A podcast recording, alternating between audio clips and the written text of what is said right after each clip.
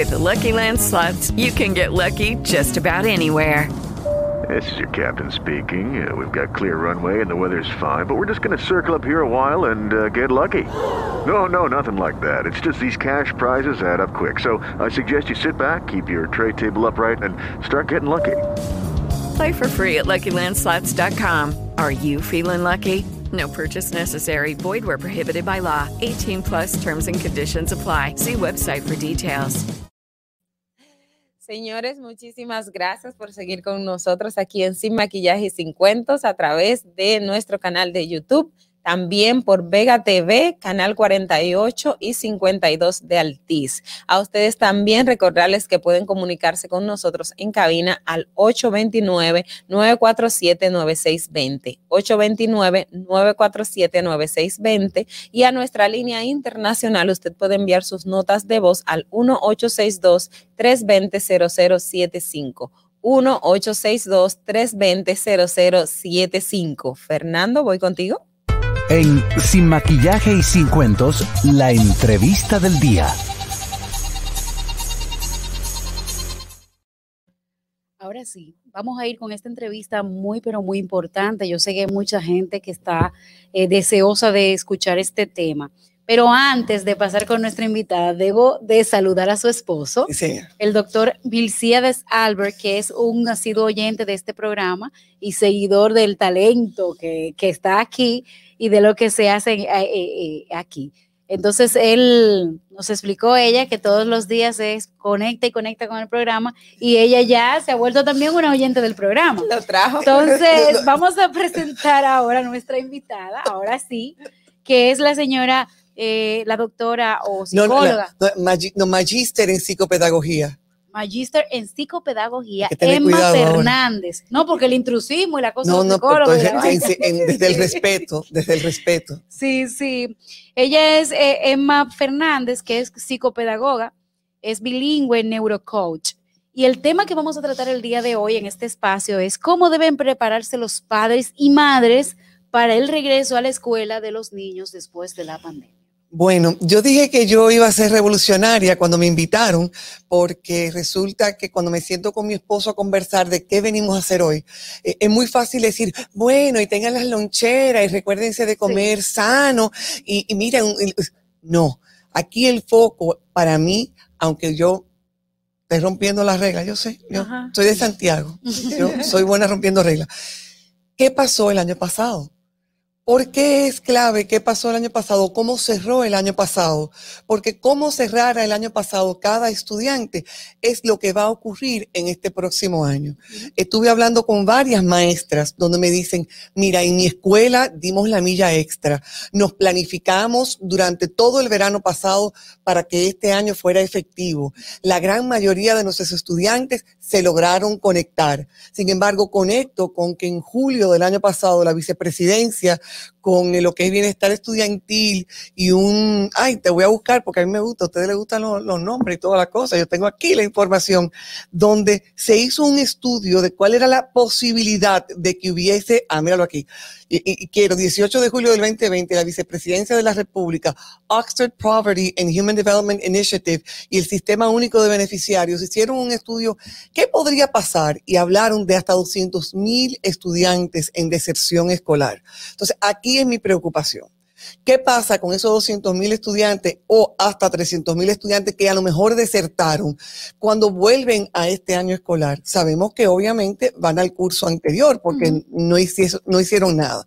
Ya ese grupo lo tenemos. Me preocupa ese grupo porque en ese grupo no están contemplados solamente los adolescentes, que es lo que generalmente desertan. Están contemplados niños desde los 5 años de edad. Entonces, ojo, ¿quién dónde están esos chicos y cómo esos chicos van a volver a reinsertarse al sistema escolar. Uno. Dos, fueron los que fueron al año escolar. Y hay muchos, como me dijeron las maestras, muchos estudiantes respondieron al sistema. Muchos estudiantes se conectaban. La dupla casa-colegio fue clave. Y cuando esa dupla no se dio, porque que yo no quiero ser la negativa, yo soy una persona altamente positiva, pero a mí me preguntaron... Esa dupla no se dio, porque había muchos padres también ocupados en buscar el dinero para poder pagar los colegios, para poder pagar los, las cuentas y demás. Y precisamente pudo haber sido que en la escuela se haya hecho un buen trabajo, pero quizás en, el, en la casa no tanto. No, o en la casa sí y en la escuela no tanto. Y tú sabes que aun cuando en la casa se hiciera el trabajo, aun cuando en la escuela se hiciera el trabajo, hay muchos estudiantes que no responden a la virtualidad, que necesitan esa parte del contacto humano. Por eso muchos colegios tuvieron el beneficio de que a finales del año escolar el ministerio permitió un poquito de que fueran y participaran así como un chin, y un poquito aquí, un poquito allí, en especial en los, en los, en los cursos más bajos. Gracias a Dios hubo esa participación. ¿Cuál es mi ocupación? De qué va a pasar con este año o cómo trabajar con los padres. Ok, los chicos vuelven al sistema escolar presencial obligatorio. Y es importante, papá y mamá que nos escuchas, cuando se habla de presencial obligatorio, significa que tú no tienes en este momento una opción de que, ah, bueno, yo voy a dejar a mi hijo en la casa porque todavía estoy preocupado de que no se está manejando bien el COVID. No, no, no, no, no. El año pasado tú tenías esa opción. Este año toca que tú lleves a tu hijo a la escuela o que lo inscribas en un sistema alterno que no existe en nuestro país, lo llamado homeschooling, que en sentido general son programas extranjeros que tú tienes que hacer todo un proceso para luego acomodar o eh, que venga eh, a apostillar y tal.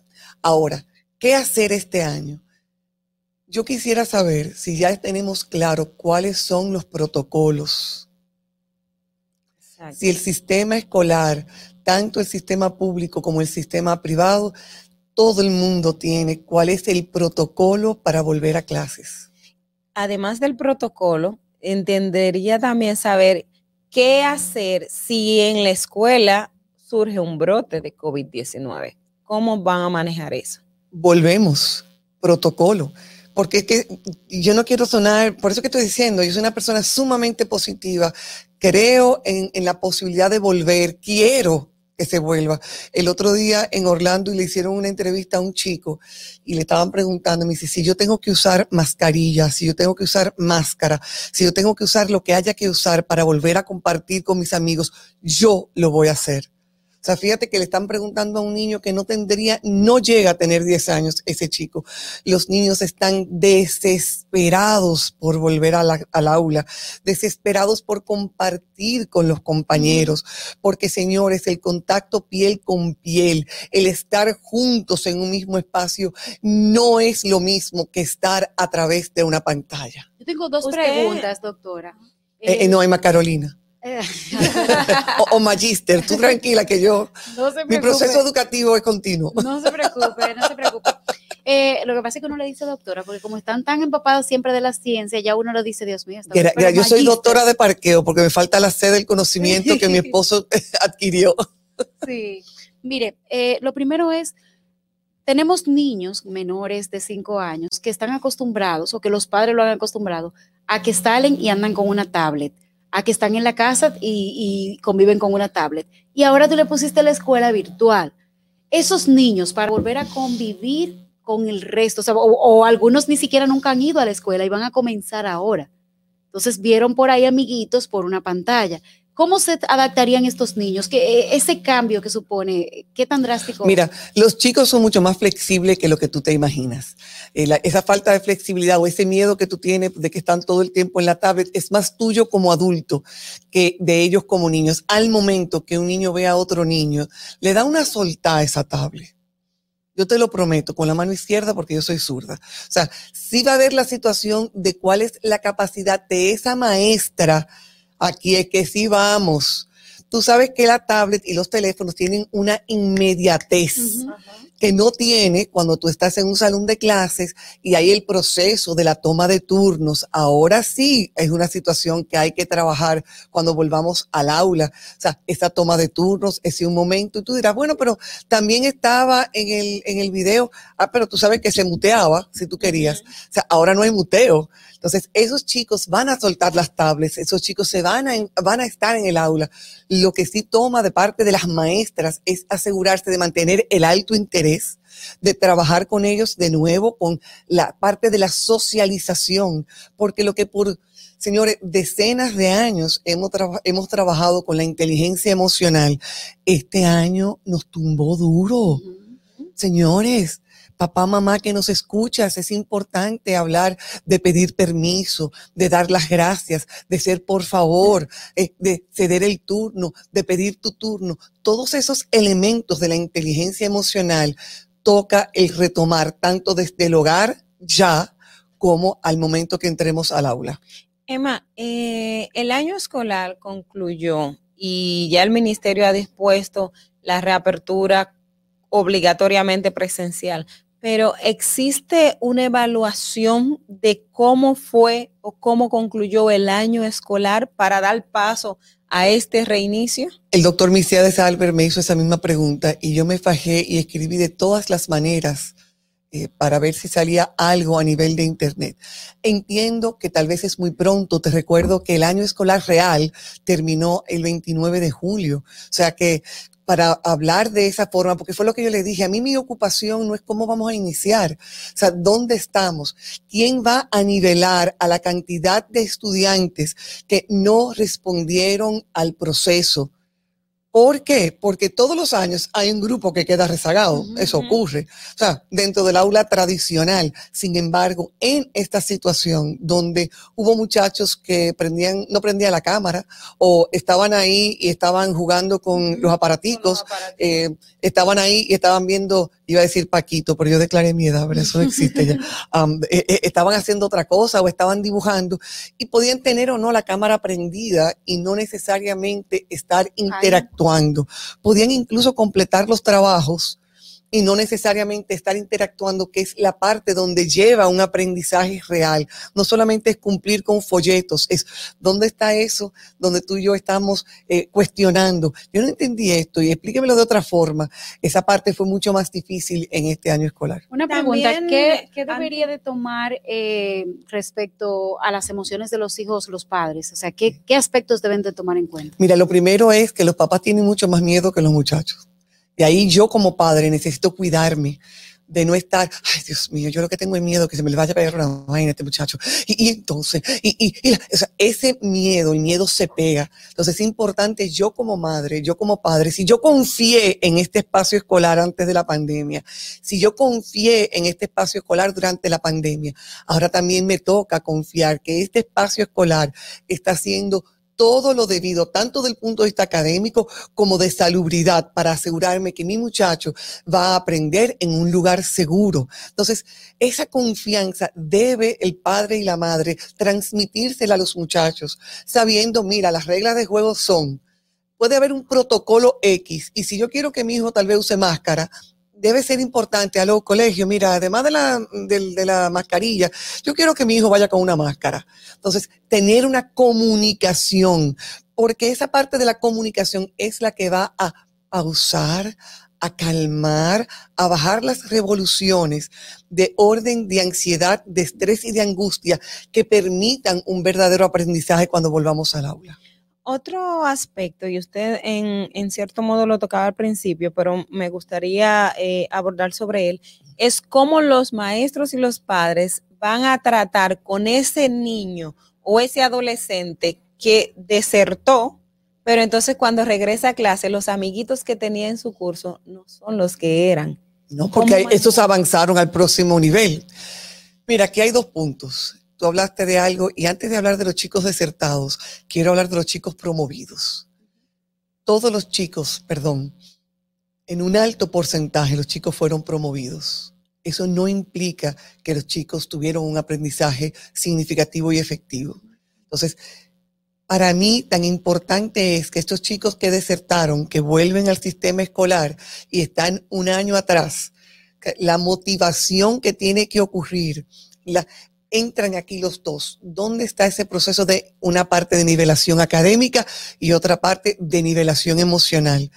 Yo espero que la red de psicólogos que República Dominicana tiene, eh, la red de personas, de, de consejeros que la República Dominicana tiene, estén activos tanto en el sistema público como en el sistema privado, porque si no se trabaja desde el aspecto emocional, entonces mi realidad como psicopedagoga, que es ese híbrido entre psicología y educación, de establecer programas remediales, establecer programas donde sea funcional, no solamente el aspecto emocional de estos chicos, sino que esas habilidades de la atención, de la memoria de trabajo, de la organización, de la estructura, de qué voy a hacer primero, qué voy a dejar de hacer.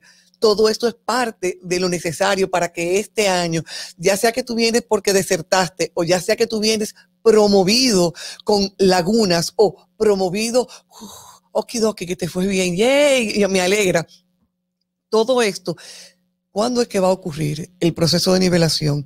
¿Cómo va a ocurrir el proceso emocional? Porque debe ir ocurriendo la nivelación tanto académica, cognitiva como emocional, mientras se sigue presentando nuevo contenido en este año escolar.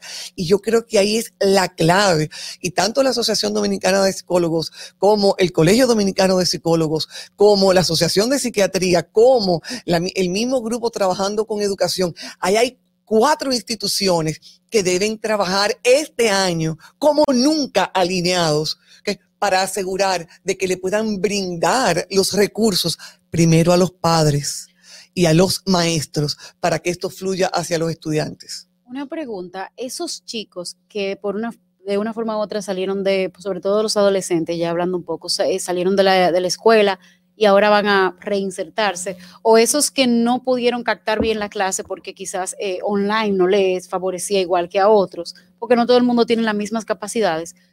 ¿Cómo ese muchacho se va a adaptar primero a entrar por debajo de su grupo, que eso supone ya una derrota quizás para él, o sea, entrar por debajo de su grupo, yo estaba en tercero de bachillerato y me graduaba el año que viene, por ejemplo, pero entré, nuevamente a tercero y mis compañeros se van a graduar este año. Bueno, mira, o sea, ¿cómo manejar esa frustración y esos cambios en esos eh, adolescentes? Hay que trabajar con la toma de decisiones hay que trabajar que la toma de decisiones tiene consecuencias. Cuando tú elegiste no participar en el año escolar, eso tiene como consecuencia que este año tú estás en el año anterior. ¿Y por qué? Porque estamos hablando del régimen de consecuencias a nivel de adultos y a nivel de políticos. Ahora también existe el régimen de consecuencias, donde, ay, paró el mundo no paró el mundo fue jamaqueado. El sistema escolar de todos los países del mundo fue jamaqueado. Y hay 200 mil posibles estudiantes, 200 hasta 300 mil estudiantes que entre los 5 y los 20 años a lo mejor desertaron. Volvemos que fue un estudio que se hizo el año pasado. Sería interesante ver eh, cómo funcionó al final. Ahora tenemos que nosotros comenzar a esperar los, los reportes, que espero que no sean privados, que espero que sean públicos. Entonces, que, que podamos todos saber para poder todos aportar entonces, la frustración, vuelvo y cargo, hay que trabajar desde el proyecto del liderazgo. Y cuando se habla de liderazgo, no estamos hablando de nosotros decir, tú eres líder, tú eres, no, ¿cuáles son tus habilidades? ¿Cuál fue, cómo tomaste una decisión? ¿Cómo esa decisión ha impactado tu vida? ¿Y cómo ahora te toca otra vez tomar otra decisión? Tu decisión es tú permaneces para lograrlo o tú te retiras para comenzar a vender coco. Esa decisión es tuya. Emma, eh, usted hacía referencia sobre la necesidad de que las cuatro instituciones que manejan el tema psico, eh, psicología, educación, psiquiatría, eh, se aboquen a trabajar con educación. Y eso, sabemos que los colegios privados tienen una cantidad limitada de estudiantes, el número es manejado, pero el sistema público es sobrepoblado.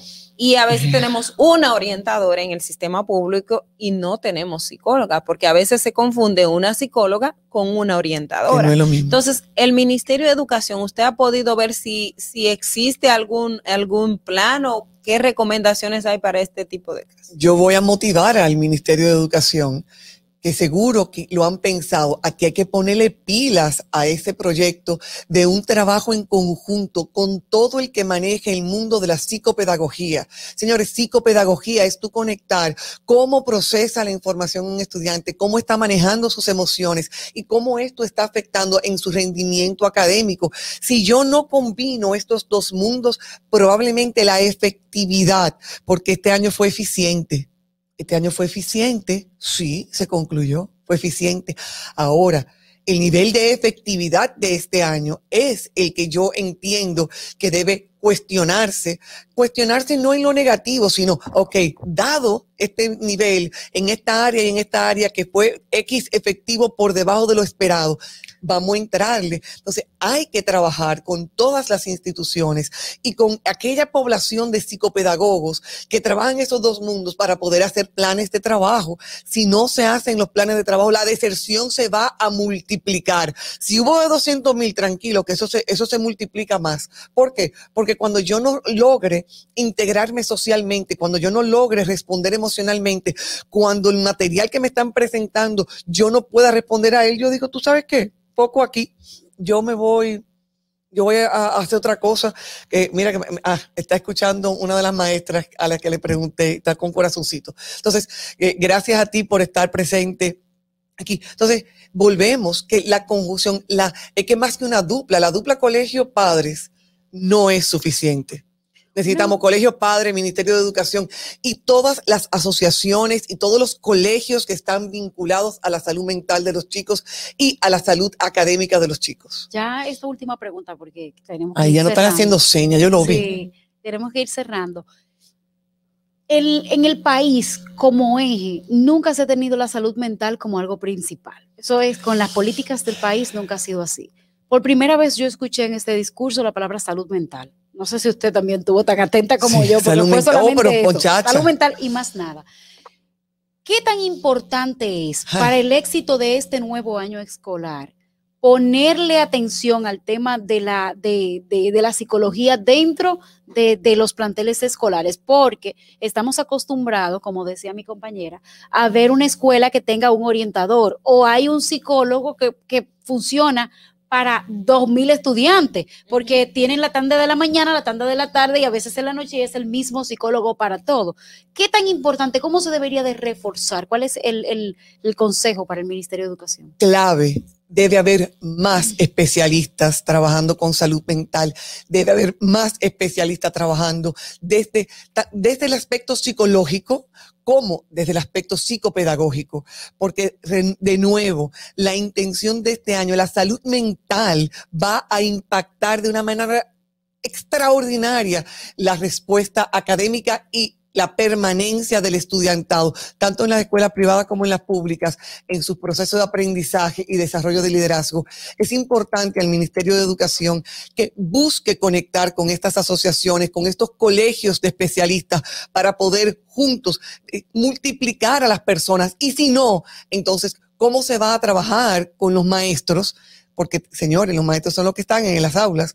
¿Cómo se le va a dar recursos a los maestros para que ellos también puedan incidir de manera positiva desde la salud mental, eh, puedan aportar su granito de arena a los estudiantes?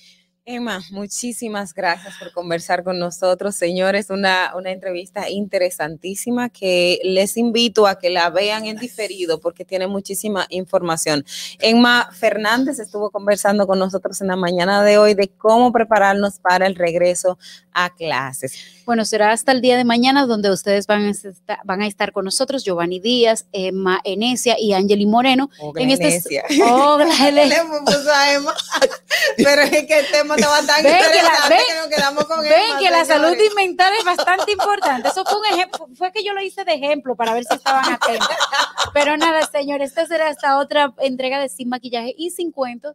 Nos vemos mañana a las 6 de la mañana y hasta las 8 de la mañana. With Lucky Land slots, you can get lucky just about anywhere. Dearly beloved, we are gathered here today to. Has anyone seen the bride and groom? Sorry, sorry, we're here. We were getting lucky in the limo and we lost track of time. No, Lucky Land Casino, with cash prizes that add up quicker than a guest registry. In that case, I pronounce you lucky. Play for free at LuckyLandSlots.com. Daily bonuses are waiting. No purchase necessary. Void where prohibited by law. 18 plus. Terms and conditions apply. See website for details.